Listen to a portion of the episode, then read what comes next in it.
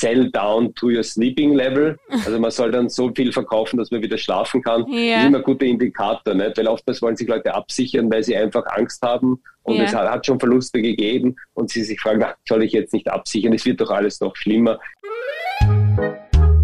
Die Geldmeisterin. Der Finanzpodcast. Mit Julia Kistner. Und mit Robert Karas, Chief Investment Officer der Privatbank Gutmann. Wie sehen Sie denn das Umfeld? Ist es jetzt äh, eine vorübergehende Phase, wird wahrscheinlich keiner mehr von uns sagen, aber ähm, von was gehen Sie da aus? Was muss man sich eigentlich schützen? Vor was genau? Ja, das ist, ein, das ist ein interessantes Thema und es ist natürlich jetzt mit diesen, diesen ganzen Ereignissen und den sehr hohen Inflationszahlen, die wir jetzt seit einiger Zeit sehen, in allen Köpfen. Aber in Wirklichkeit ist es immer ein Thema, das, das uns beschäftigen sollte. Ich habe mir das auch mal angeschaut, äh, weit zurück und, und in Wirklichkeit verliert jede Währung ja fast ihren gesamten Wert, wenn man lang genug wartet. Also das bekannte Beispiel ist ja immer der US-Dollar seit den 30er Jahren, hat Ja. 99 Prozent oder so an Kaufkraft verloren. Mhm. Zur gleichen Zeit ist aber das reale Einkommen pro Amerikanerinnen und Amerikaner gestiegen, signifikant seit damals. Das heißt, wir können anscheinend mit dieser Geldentwertung umgehen. Mhm. Ich glaube, dass wir in Kontinentaleuropa ein bisschen benachteiligt sind, weil wir sind zwar alle brave Sparer, aber leider an, an, den, an den Märkten und als, als, als, Investoren, äh, das, ist, das liegt nicht so in, unseren, in unserer Kultur. Und äh, ich glaube, in Österreich liegen ja weiß nicht, 300 Milliarden in so Sparformen, die, die keine Verzinsung bringen. Und ich habe mal gelesen, in Deutschland, da liest eine Zahl von 800 Milliarden, über eine Billion sogar. Und das wird halt über die Zeit stetig weniger wert. Und Mhm. das hat sich natürlich jetzt im letzten Jahr stark beschleunigt mit diesen stark ansteigenden Inflationszahlen. Die Problematik ist, jetzt fragt jeder nach Inflationsschutz. Ja. Den Inflationsschutz gibt es nie eins zu eins über kurze Perioden. Und als kurze Periode sehe ich sogar ein Jahr. Weil dann hört man dann so Dinge, jetzt habe ich Aktien gekauft, jetzt war die Inflation 7% und meine Aktien sind 10% im Minus, ich habe 17% verloren. Nicht? Ein bisschen eine Milchmädchenrechnung und stimmt nicht.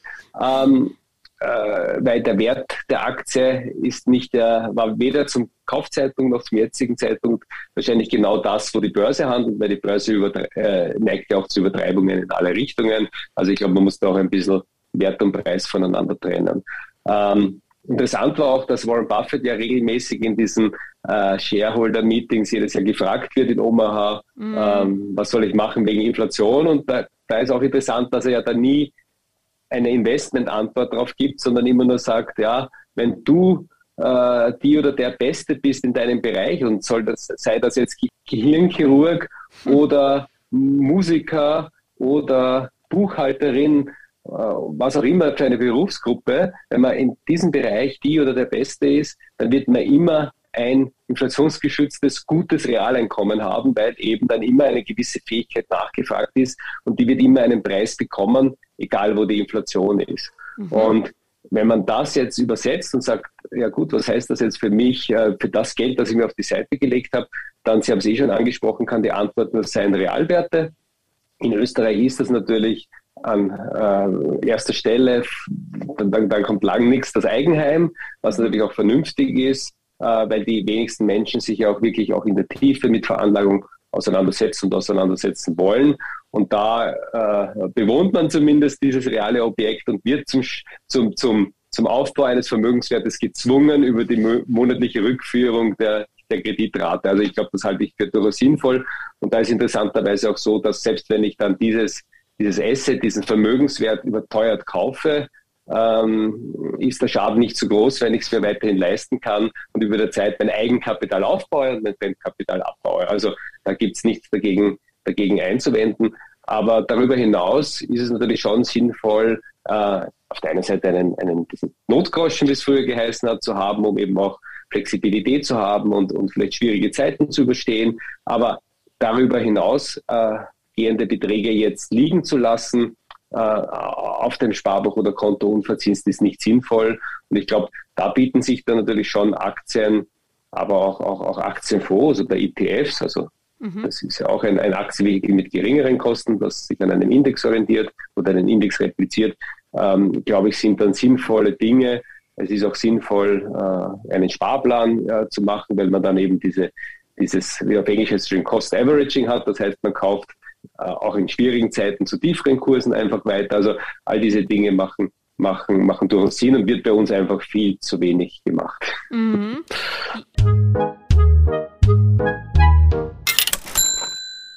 Ja, früher war es ja noch einfach, wenn ich sage, ich will jetzt nicht viel verdienen, aber ich möchte mein Vermögen erhalten, dann habe ich einen 60-40 vorgekauft, da hatte ich die Aktien und die Anleihen, wenn das eine runterging, ging das andere hoch.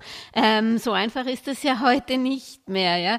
Ähm, was würden Sie denn da einem vorsichtigen oder einem klassischen österreichischen Anleger empfehlen, der jetzt äh, nicht unbedingt auf viel Gewinn aus äh, ist, sondern er möchte wirklich äh, eine Zusatzpension sich äh, über Jahre hinweg äh, ähm, erarbeiten. Was sollte der in der Situation jetzt machen?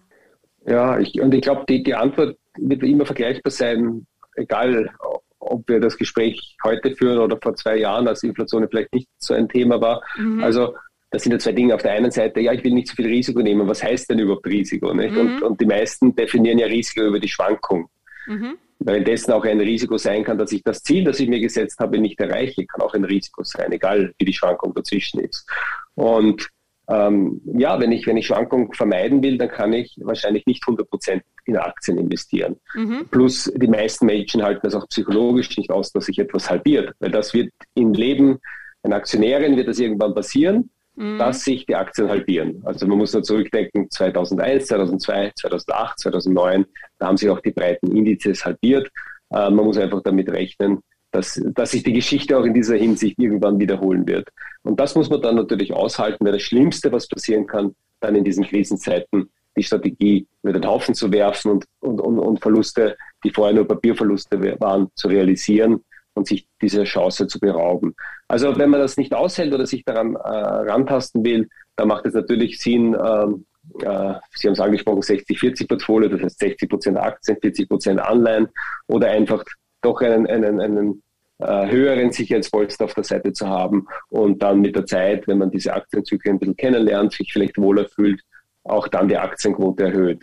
Weil wenn ein junger Mensch sagt, ich möchte für die Pension äh, vorsorgen und dann das noch 30 Jahre, 40 Jahre äh, in der Zukunft liegt, dann habe ich natürlich auch eine, eine ganz lange Zeit, äh, wo ich sogar hoffen muss, dass dazwischen die Aktien stark fallen, weil ich dann ja mehr von etwas kaufen kann zu einem billigeren Preis.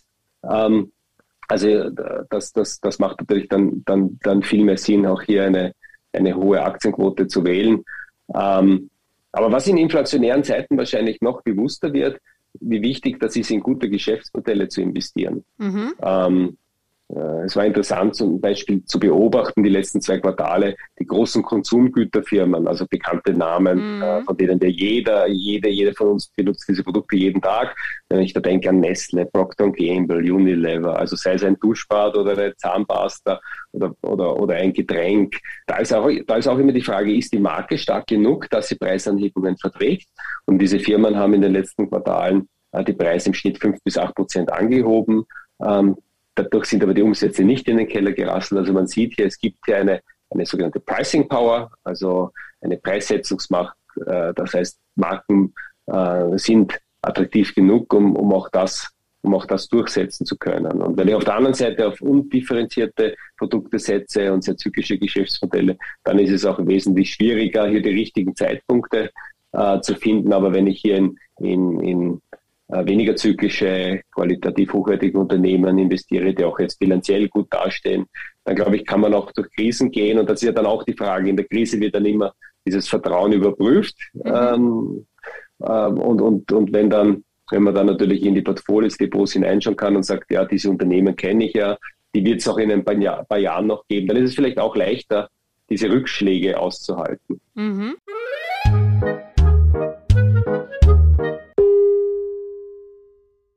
Also Sie sprechen jetzt die typischen Firmen mit Burggraben an, die halt auch schon jahrelang auch vielleicht auch äh, Dividenden liefern konnten oder nicht, aber eben häufig sind es auch die Dividendenaktien und das immer auch nicht aus der Substanz, sondern wirklich aus ihrem Cashflow zahlen konnten. Also die sollte man in solchen Bärenmarkten, in denen wir uns befinden, wahrscheinlich eher aufsuchen. Oder apropos, wenn wir beim Bärenmarkt sind, sind wir schon im Bärenmarkt? Gute Frage, gute Frage. Diese Dinge weiß man dann nur mit Gewissheit im Rückblick. Ja. Und es muss ich ja schon mal fragen, was ist denn überhaupt ein Bärenmarkt? Mhm. Und äh, der Howard Marks ist ein äh, bekannter Investor, der auch, der auch so Memos, Memos schreibt äh, in regelmäßigen Abständen und auch mehrere Bücher geschrieben hat. Und der hat in seinem letzten Memo genau das, das sich gefragt, was ist ein Bärenmarkt? Und es wird ja gerne äh, technisch äh, definiert, wenn ein breiter Aktienmarkt mehr als 20 Prozent fällt, mhm. dann sind wir in einem Bärenmarkt. Er hat sich mehr dagegen verwehrt, hat gesagt, für ihn ist ein Bärenmarkt einfach nerve-wracking, also nervenaufreibend. und das, das, Interessante ist, dass halt, dass halt äh, auch wenn die, die Kurse zurückgehen, oftmals die Nerven noch nicht so aufgerieben sind. Also ich glaube, ja, wir haben jetzt einen, einen Rückschlag und verschiedene Indizes haben natürlich an diesen 20 Prozent Marken gekratzt. Mhm. Aber ich glaube, jetzt so von der Investorenstimmung sind wir natürlich weit weg von diesen großen Bärenmärkten 2008, 2009, wo ja die Angst richtig greifbar war. Mhm. Also so weit sind wir noch nicht. Aber es ist auch gar nicht so wichtig, glaube ich, ob wir in einem Bärenmarkt sind oder nicht. Ich warne ja sowieso davor, zu versuchen, das zu timen und zu sagen, ich mhm. gehe jetzt aus Aktien raus, weil ich glaube, das wird passieren, oder ich gehe rein, weil ich glaube, es wird das passieren. Also in den vielen Jahren und Jahrzehnten, die ich das beobachtet habe, äh, in, jeder, in jedem Zyklus wird irgendwer, hat irgendwer Glück und erwischt es genau richtig, aber die haben halt einmal Glück und nie wieder. Konsistent schafft das niemand. Mhm. Und äh, es ist halt dann viel besser, äh, sich, sich äh, eine Strategie zurechtzulegen, die eben nicht abhängig ist davon, äh, die Zukunft zu sehen, sind wir jetzt in den Bärmarkt, sind wir nicht in den Bärmarkt, sondern zu sagen, ich glaube zum Beispiel an Aktien, ich glaube an gute Unternehmen, äh, ich investiere über die Zeit und ich werde gute Entscheidungen treffen, weniger gute, aber über die Zeit wird es sinnvoll sein, weil ich immer diesen Rückenwind habe des Unternehmertums. Weil das darf mhm. man nie vergessen. Was ist denn, wie ist denn überhaupt Vermögen in dieser Welt entstanden? Ja nicht, weil es uns die Staaten überreicht haben, sondern weil Unternehmerinnen und Unternehmer erfolgreich sind, sich immer wieder anpassen an ein neues Umfeld, mit Inflation auch umgehen lernen. Und aus dem entsteht eben auch ein, ein Ertrag und, und, und davon profitieren wir als äh, an den Aktienmärkten. Ähm, und äh, das, das ist auch wieder ganz wichtig, sich in Erinnerung zu rufen. Bei uns in Österreich, glaube ich, hat das immer so ein bisschen das Casinoartige, ne? Mhm. Aktien, das ist mir zu, zu gefährlich und so. Aber ich glaube, man muss eher so betrachten, dass ich sage, naja, wie kann man Vermögen schaffen? Ja, entweder man arbeitet für ein Unternehmen und bekommt dafür gezahlt oder man gründet selbst ein Unternehmen ähm, oder aber man investiert in Unternehmen ähm, und man kann, das, das Tolle ist eben am Aktienmarkt, dass ich auch äh, tolle Unternehmen und was ein tolles Unternehmen ist, kann ja jeder für sich selbst äh, definieren und kann sagen, und davon kann ich jetzt einen kleinen Teil kaufen. Ich kann zwar jetzt nicht mitregieren, weil ich als Außen bin, als, als Kleinaktionär, mhm. aber ich kann mich an dem wirtschaftlichen Erfolg beteiligen. Und ich glaube, da allein durch diese Sichtweise denkt man auch langfristiger, weil wer beteiligt sich jetzt am Bäcker, äh, drei Straßen weiter und fragt dann jeden Tag, und wo ist der Preis heute und wo ist der Preis heute? Da wird man erst mal schauen und dann wird man bereit sein, über Jahre zu investieren Mhm. Ähm, und ähnlich müsste man es auch am Aktienmarkt machen, dass man das wirklich auch unternehmerisch sieht und nicht als Casino. Sie haben jetzt einen wichtigen Punkt angesprochen. Eine Strategie braucht man und die unabhängig davon, wie, ob wir jetzt im Bärenmarkt sind, ob gerade die Inflation höher ist.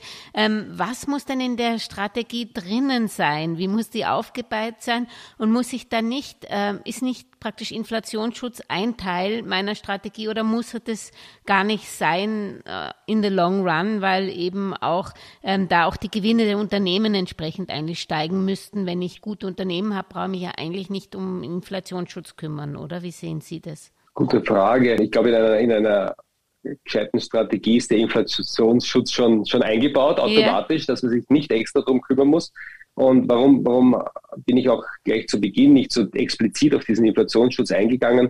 Äh, weil was ich auch gesehen habe, ist, dass wenn dann dieses Inflationsthema aufkeimt, dann versucht wird, das punktgenau zu treffen. Und dann mhm. werden eben Dinge gemacht wie, ich kaufe inflationsgeschützte Anleihen. Mhm. Die meisten wissen ja gar nicht, was das ist, aber die, die es wissen, sagen, aha, ja, da kann ich mich ja explizit vor Inflation schützen.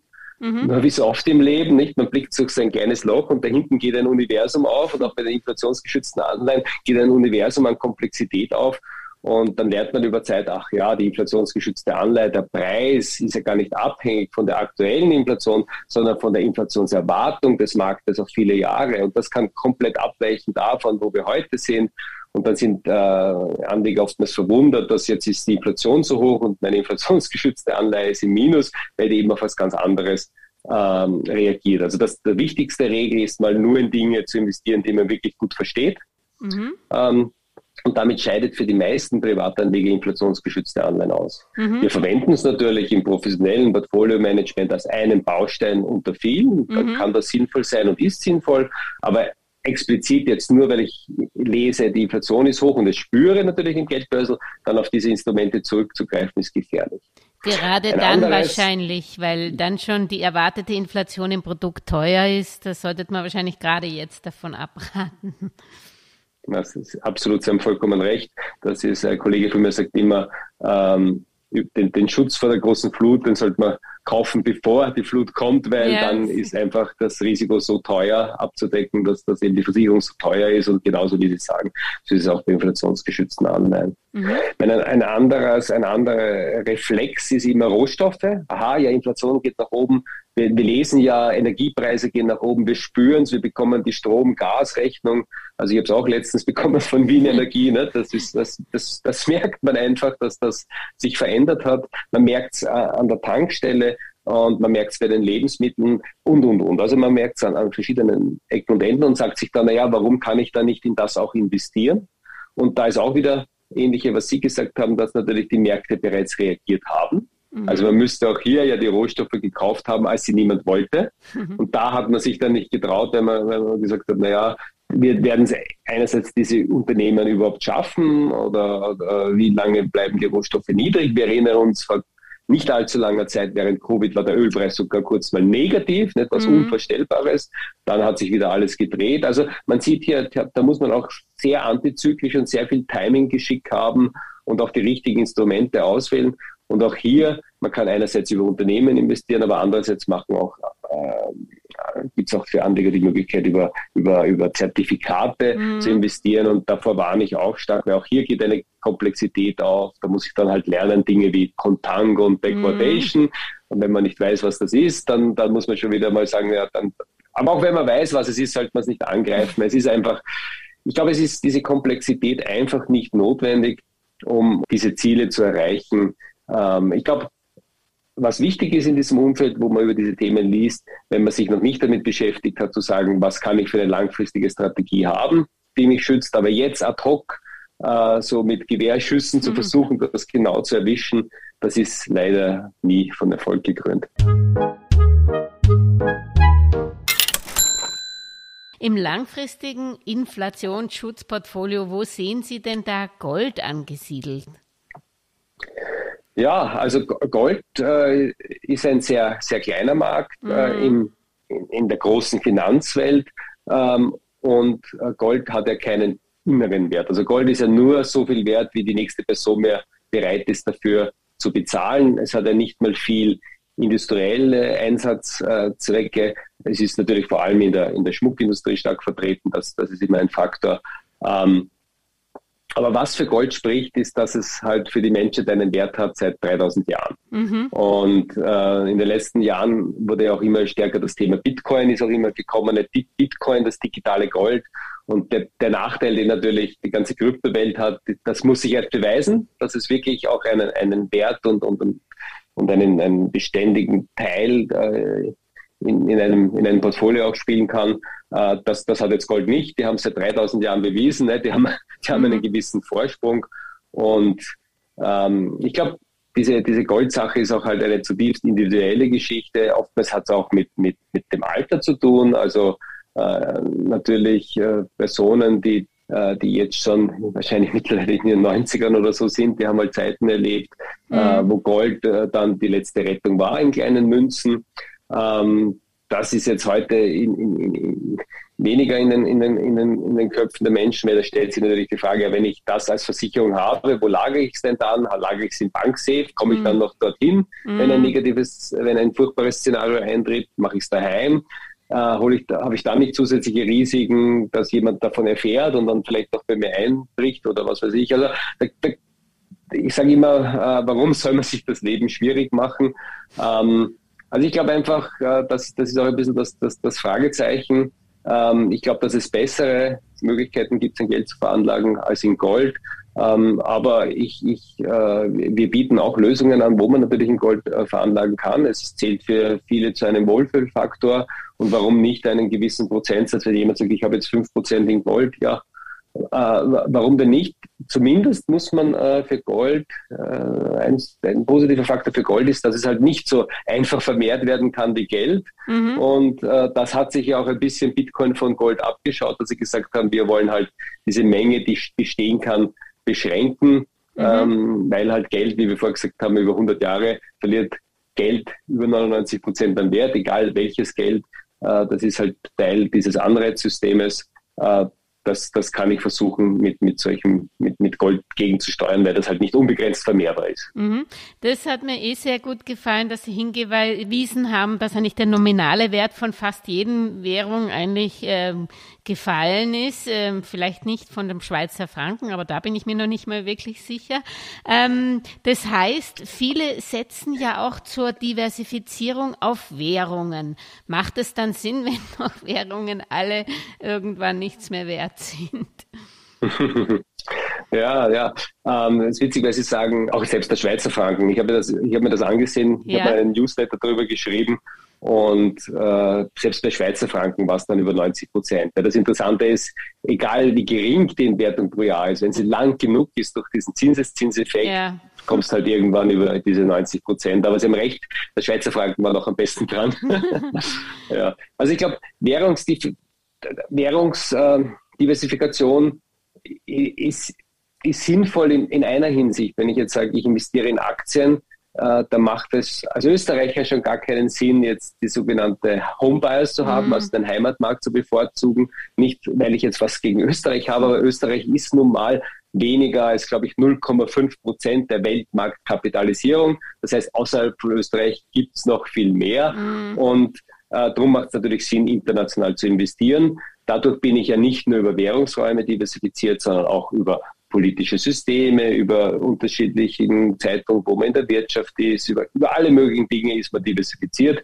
Aber ich würde es jetzt auch nicht überbetonen, ähm, weil äh, wenn man in internationale Unternehmen investiert, ist die Währung gar nicht so wichtig, das wird mhm. immer überschätzt. Also es ist vollkommen egal, ob ich jetzt Glaxo im Pfund kaufe, Novartis im Schweizer Franken, Sanofi in Euro mhm. oder Pfizer in Dollar. Äh, am Ende ist nicht wichtig, wie die Währung sich hier verändert, sondern wie erfolgreich das Unternehmen ist, weil all diese Unternehmen produzieren in unterschiedlichen Währungsräumen, verkaufen in unterschiedlichen Währungsräumen, machen selbst noch Absicherungsgeschäfte. Also man weiß gar nicht, was für eine Währung man hier hat. Das ist auch nicht so wichtig. Aber ich glaube, dieses internationale Investieren macht durchaus Sinn.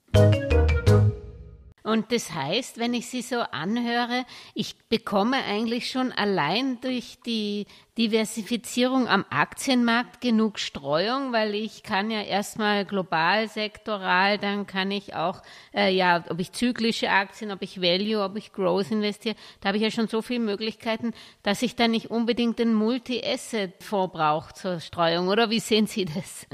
Ja, also ich, ich glaube, man hat hier wirklich sehr viel Streuung, um, um sich auch äh, vor dem meiner Meinung nach größten Risiko zu schützen, nämlich des permanenten Kapitalverlusts. Dass mhm. ich halt, was, was oftmals passiert, dass, dass Menschen, die sich jetzt nicht so für, für den Aktienmarkt zum Beispiel interessieren oder fürs Investieren, plötzlich passiert was, wo die Aufmerksamkeit erregt wird.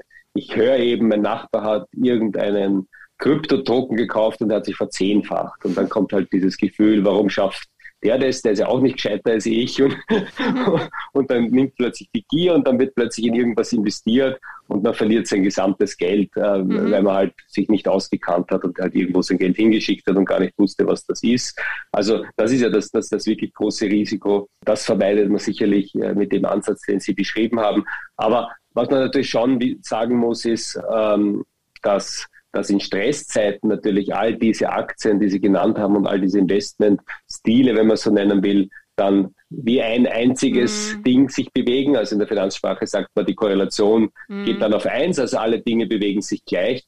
Das heißt, dann ist plötzlich der Diversifikationseffekt weg, nicht? wenn man denkt an 2018, 2009, da ist alles in den Keller gegangen. Mhm. Und das ist auch das Interessante, Qualität und Bewertung schützt ja nicht vor diesen Rückschlägen. Mhm. Das Einzige, was es macht, es ist dann, wenn das wieder sich beruhigt, dass sich die, die guten Unternehmen werden genau. weiter gut wirtschaften, werden weiter Gewinne machen, die Aktienkurse erholen sich wieder und alles ist gut. Aber, aber in der Krise äh, wird die Angst trotzdem groß sein. Äh, die Verluste werden in allen Aktien zu spüren sein. Das muss man sich bewusst sein. Und darum ist das, was Sie angesprochen haben, dieses Multi-Asset-Portfolio, wo eben auch Anleihen dabei sind, wo irgendwas dabei ist, was sich stabiler verhält, da macht das natürlich, das, das macht natürlich trotzdem Sinn, ähm, weil eben die meisten ja diese große Schwankung oder diesen großen Rückschlag dann wahrscheinlich nicht aushalten. Mhm. Da hätte ich eben eine Frage, wo gibt es denn eine Ko Korrelation, die nicht nahe bei 1 ist, weil ähm, Anleihen äh, kann man jetzt da nicht dazu zählen. Ist es Commodities oder doch die Rohstoffe oder ist es äh, Private Equity oder Infrastrukturinvestitionen des Staates, wo man irgendwie versucht, dort mit zu partizipieren oder was, was nehmen Sie denn daher? Wo gibt es denn Korrelationen, die nicht so, so stark sind momentan? Ja, ich meine, die, die, die Anleihe, Sie haben es ja vorher genannt, das war natürlich schon immer ein guter Diversifizierer. Ist es dieses Jahr nicht, äh, weil eben die Zinsen so stark angestiegen sind und die Anleihen im Gegenzug nach unten gegangen sind. Das heißt, wir haben dieses Jahr ja die Situation, dass nicht nur die Aktien im Minus sind, sondern auch die Anleihekurse. Das ist ein seltenes Jahr. Ist natürlich auch geschuldet, dass wahrscheinlich vorher übertrieben wurde mit Null- und Minuszinsen ähm, und sich das jetzt irgendwo bereinigt. Ähm, aber ich glaube, nach vorne geblickt wird die Anleihe natürlich schon wieder auch besser die Rolle erfüllen als stabilisierendes Element im Portfolio. Und diese Suche nach etwas, was nicht oder negativ korreliert ist, führt dann halt oft in dunkle Gassen, durch die man halt dann auch nicht gehen sollte. Genau. Oder wo man als Privatinvestor auch gar keinen Zugang hat. Nicht? Sie haben Infrastruktur, Private mhm. Equity genannt. Dann gibt es natürlich immer wieder Vehikel, die haben halt Gebühren über Gebühren mhm. über Gebühren, äh, wo man dann auch teilnehmen kann mit, mit kleinen Beträgen. Aber es ist trotzdem ein, ein, ein, ein Geschäft für halt äh, größere Summen. Und warum das natürlich attraktiv ist, dieses sogenannte Private Equity oder Dinge, die halt nicht notiert sind, wo ich halt nicht jede Sekunde einen Wert sehe, ist, äh, dass, da, dass ich mich besser vor mir selber schütze, weil ich nicht so schnell beunruhigt bin, wenn ich nur einmal im Jahr einen Auszug bekomme, wo ich sehe, aha, da, da steht es und selbst wenn ich es öfter bekomme, ja, die Dinge verändern sich ja nicht, die verändern sich ja nur, wenn ich wenn es entweder schlecht läuft und ich sage, ja, dieses Unternehmen ist pleite, das muss ich auf Null abschreiben, oder wenn es eine Kapitalerhöhungsrunde gibt, wo dann die Preise wieder ein bisschen höher sind. Also das ist wieder ein, ein ganz eigenes, eigenes Thema, das aber den meisten Privatanlegern einfach nicht, nicht offen steht. Also ja, ich glaube, ich glaube, ähm, gerade so für Privatanleger ist es, ist es trotzdem sinnvoller, diese Schwankung zu ertragen, äh, wenn man es nicht erträgt, vielleicht auch wirklich in, in soliden, äh, äh, in soliden Anleihen, die nicht so lange laufen, dass man auch wie, wie trockenes Pulver hat oder, mhm. oder irgendwas, was stabil ist. Äh, auch wenn dort wahrscheinlich nach wie vor nicht viel mehr als null oben steht nach Kosten und Steuern, aber dann, dann eben nach, nach ganz spezialisierten Strategien und Instrumenten zu suchen, führt da meistens auch nicht zu dem, zu dem mhm. Erfolg, den man sich erwartet hat. Also so private Kreditpapiere oder so sollte man sich nicht einlassen. Das ist auch die Frage, warum, wenn, wenn ich jetzt Privatanlegerin bin, warum, äh, warum werde ich überhaupt aufmerksam auf dieses Thema? Ne? Ja. Wie, wie, wie kommt es dazu, dass ich davon erfahre und wer, wer zeigt mir das? Also das sind dann immer viele Fragezeichen. Mm. Ähm, Gibt es vielleicht was ähm, Seriöseres? Ich denke da an REITs, amerikanische, wo man sagt, okay, die sind so reguliert, da habe ich, die müssen, glaube ich, 90 Prozent ausschütten. Und, mhm. Oder geht es für mich äh, steuertechnisch oder als, als europäischer Anleger, ist das uninteressant? Oder wäre das vielleicht eine Möglichkeit, ähm, was anderes noch in sein Portfolio als Aktien zu legen? Also es sind ja, ja auch Aktien, aber, mhm. aber eben ähm, Immobilien. Aktiengesellschaften, die in viel investieren und da habe ich dann vielleicht ein bisschen weniger Korrelation oder glaube ich das nur? Sie haben recht, es ist wahrscheinlich so mit der Korrelation mit ein paar Abstrichen. Also A, amerikanische REITs ist schlecht für österreichische Privatanleger aus steuerlichen Gründen, mhm. wie Sie eh schon ange, an, angelegen haben lassen. Also das, das, das macht keinen Sinn. Es ist auch interessant zu sehen, dass das oftmals da Vergleiche aus inflationären Zeiten genommen werden, wie in den 70er Jahren, Und in den 70er Jahren war eben diese, dieses, diese Immobilie in Wertpapierform und Immobilie als Investmentvehikel nicht so stark vertreten wie heute. Dann war die Korrelation, also dieser Zusammenhang mhm. zwischen Aktienmärkten und Immobilie geringer. Das hat sich geändert. Also wenn man jetzt schon schaut, wie das in den letzten zehn Jahren war, ähm, dann, ist, dann ist der Zusammenhang natürlich viel stärker geworden. Also auch, auch das ist jetzt nicht mehr so die Flucht, der sichere Hafen oder wie man es nennen will. Eigenheim ist natürlich immer anders, weil da wohne ich ja drin und da ist mir das auch egal, ob das jetzt äh, 20 mhm. Prozent höher oder tiefer ist, weil ich, ich kaufe es nicht und ich verkaufe es nicht. Eigentlich ist das wurscht, was mir wer sagt, was das wert ist. Solange yeah. ich die Kreditrate bezahlen kann und mich wohlfühle, dann ist das komplett egal. Als Investmentvehikel, äh, wenn man dann in Europa schaut, da gibt es natürlich auch Immobilienaktien und Immobilienbeteiligungen über die Börse. Äh, da bin ich immer skeptisch. Also wir haben es jetzt gar nicht in unserem Anlageuniversum so drinnen, weil unsere Kunden ja eh schon in irgendeiner Form die Immobilie haben und dann natürlich was anderes wollen als die Immobilieninvestitionen. Ähm, aber selbst wenn ich es will, muss man genau hinschauen, ist das, stimmt die Liquidität, die ich habe dann in diesen Anlagevehikeln, stimmt das auch mit der Liquidität der, des, des unterliegenden Investments überein? Nicht? Und wenn mhm. ich dann ein Immobilienportfolio besitze, äh, dann stimmt es natürlich nicht überein, dass ich da täglich rein oder raus kann. Und was man halt einfach auch sieht bei vielen dieser Immobiliengesellschaften, dass sie enorm hohe Cashbestände haben, weil sie nicht wussten in den letzten Jahren, A, wo investieren und es ihnen natürlich auch leichter macht, ähm, äh, auszuzahlen, wenn, wenn, Leute ja. raus wollen. Aber wenn natürlich alle durch die gleiche Tür gehen wollen, dann wird diese Tür auch geschlossen. Mhm. Man kann halt eine Immobilie nicht so schnell verwerten. Und die ganzen Gewinne, die, die halt in den letzten Jahren äh, hier aus der Immobilie gekommen sind, sind ja nicht aus dem Cashflow gekommen von Miet Einnahmen, sondern sehr viel auch aus Aufwertungsgewinnen, mhm. äh, weil halt einfach das bewertet wird und die Immobilien mehr wert geworden sind. Also ja, ähm, ist jetzt halt auch ein, ein, ein, ein großes Fragezeichen. Ja, das ist aber spannend. Also was Sie gesagt haben, die Immobilien so als wirklich nicht korrelierend ist nicht mehr gegeben, weil schon so viel in Immobiliengesellschaften oder äh, börsennotierten Gesellschaften gepackt ist, dass, äh, dass da schon ein Zusammenhang wahrscheinlich ist. Und ähm, Immobilienaktien, ich brauche mir nur die Kurse, Kurse anschauen. Ähm, da sieht man ja auch, nur weil Immobilien draufsteht, ist da nicht weniger ähm, Volatilität dran, drin. Also das ist keine Lösung, dass ich dann in Immobilienaktien komme, gehe, weil ich glaube, dass der Markt ähm, weniger schwankt, oder? Ja, das ist, das ist ein sehr, sehr guter Punkt. Es gibt natürlich immer wieder Szenarien, wo das Risiko schlagen wird oder das Risiko anders empfunden wird. An den Finanzmärkten spricht man dann von äh, Risk-Off-Phase, ja. also, also jeder versucht, das Risiko zu vermeiden. Und dann kann natürlich sein, dass, dass, dass plötzlich alles, was vorher mir die Diversifikation geboten hat, alles gleichzeitig nach unten geht.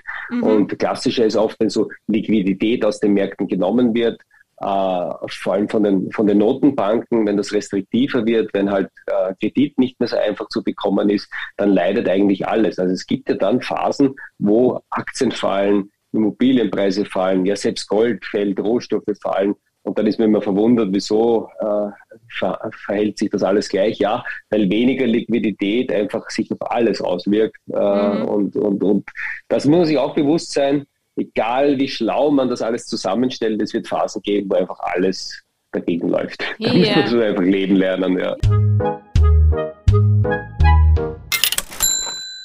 Ja, wie sehen Sie denn dann vielleicht noch zum Schluss? Also Inflationsschutz ist Cash über die lange Zeit sicher nicht, aber macht es vielleicht auch mal Sinn, trotz allem, also sich nicht von der Inflationsrate so abschrecken zu lassen, wenn man jetzt in eine, gerade eine Phase kommt, wo man merkt, die Liquidität wird ähm, reduziert am Markt, dass man dann sagt, okay, dann nehme ich eben äh, ein bisschen Inflation in Kauf oder ein bisschen, ist es schon viel, aber bleib vielleicht doch mit dem größeren Cashpolster wie ich normalerweise bleiben würde? Oder wie sehen Sie die aktuelle jetzt Lage? Hm.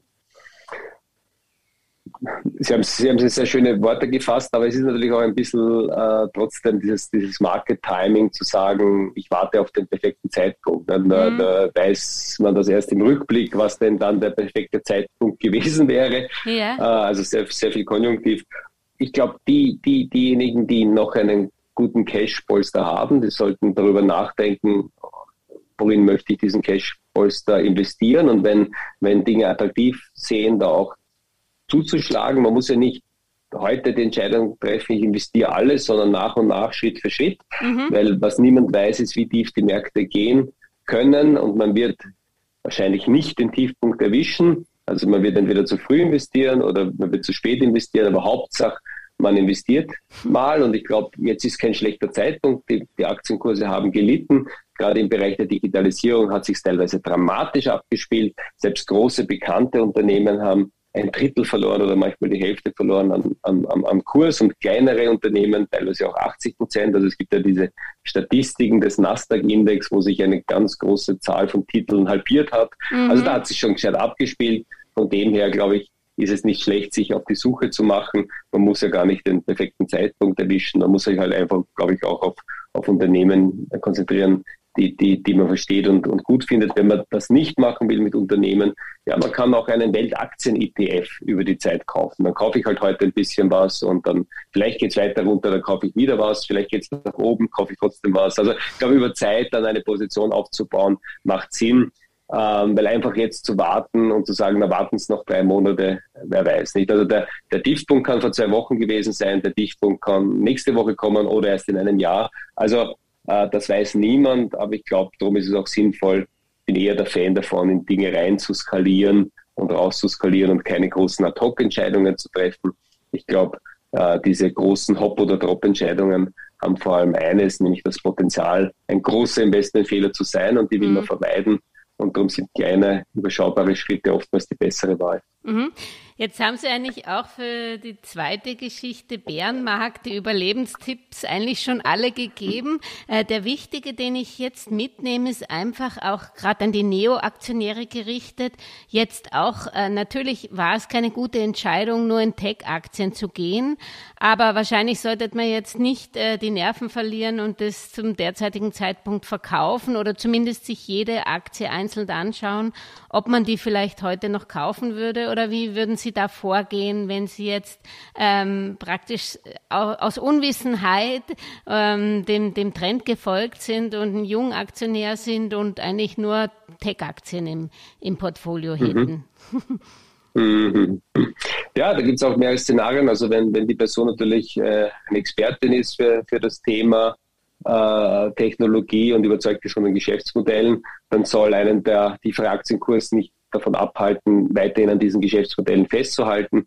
Aber ja, oftmals ist es so, dass man sich halt auch mitziehen hat lassen und dann halt querbeet in alle möglichen Unternehmen investiert hat. Es ist sicherlich der Zeitpunkt, das zu überprüfen.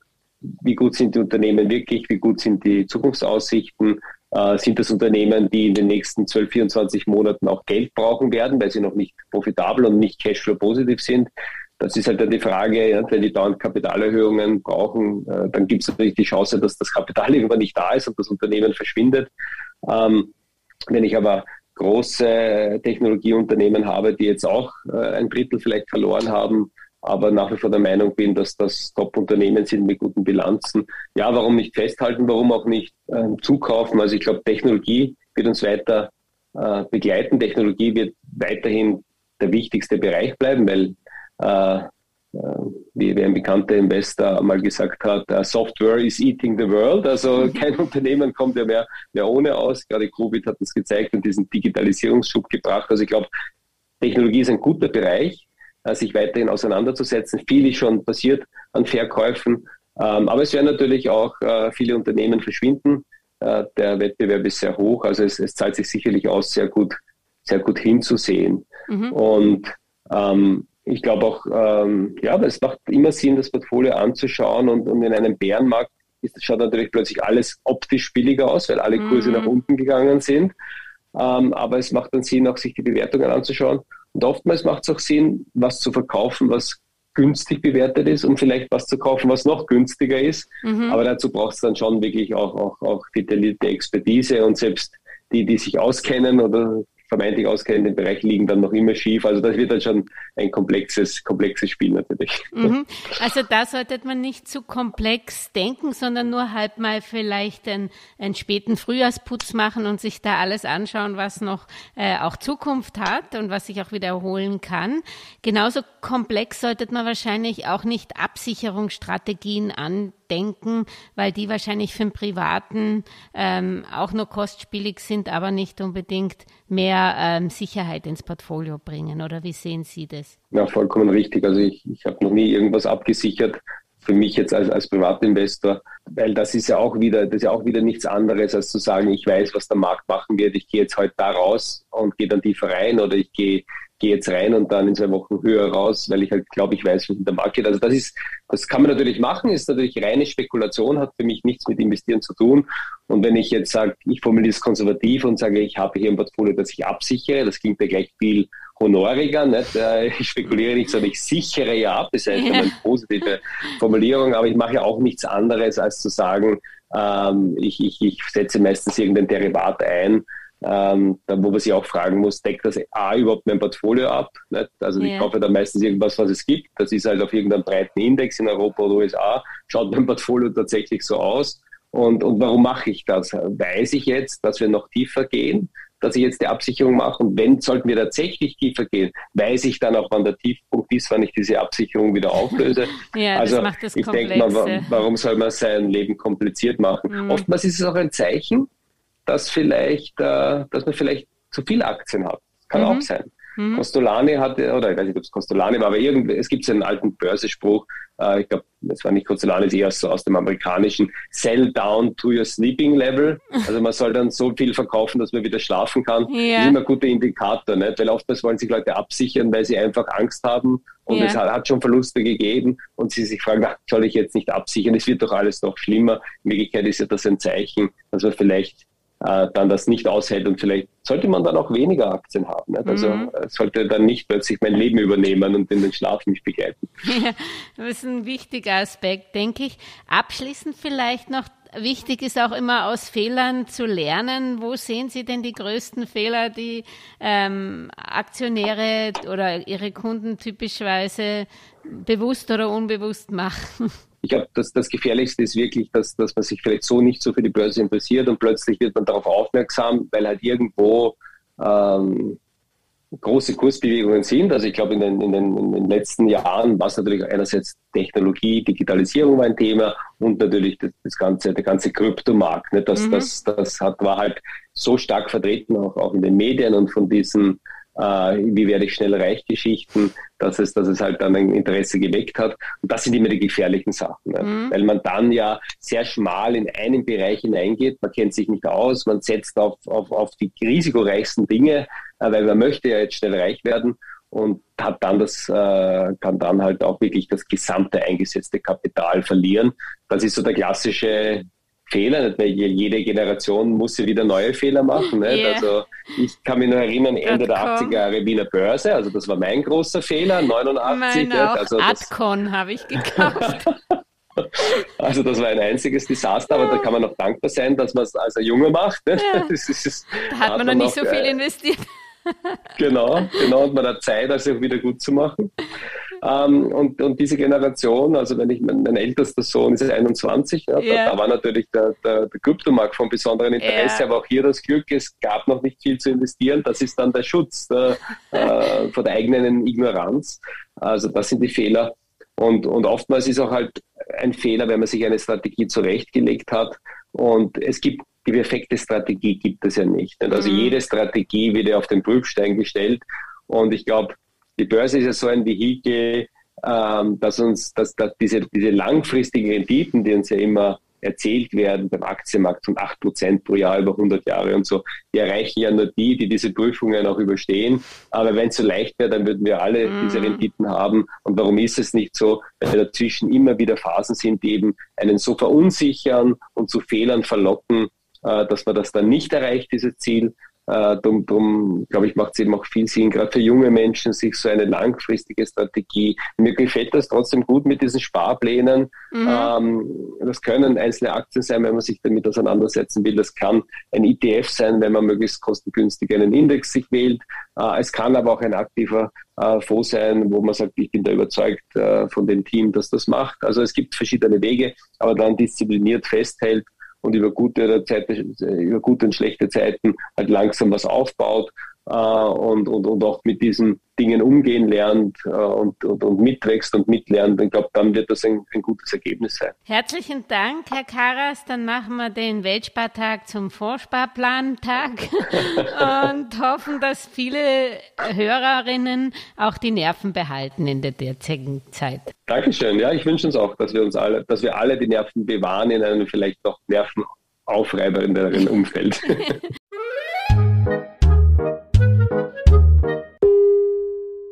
Über aktuelle Börsenaufreger und Ereignisse berichtet Werktag für Werktag übrigens die kleine Podcast-Schwester der Geldmeisterin, die Börsenminute.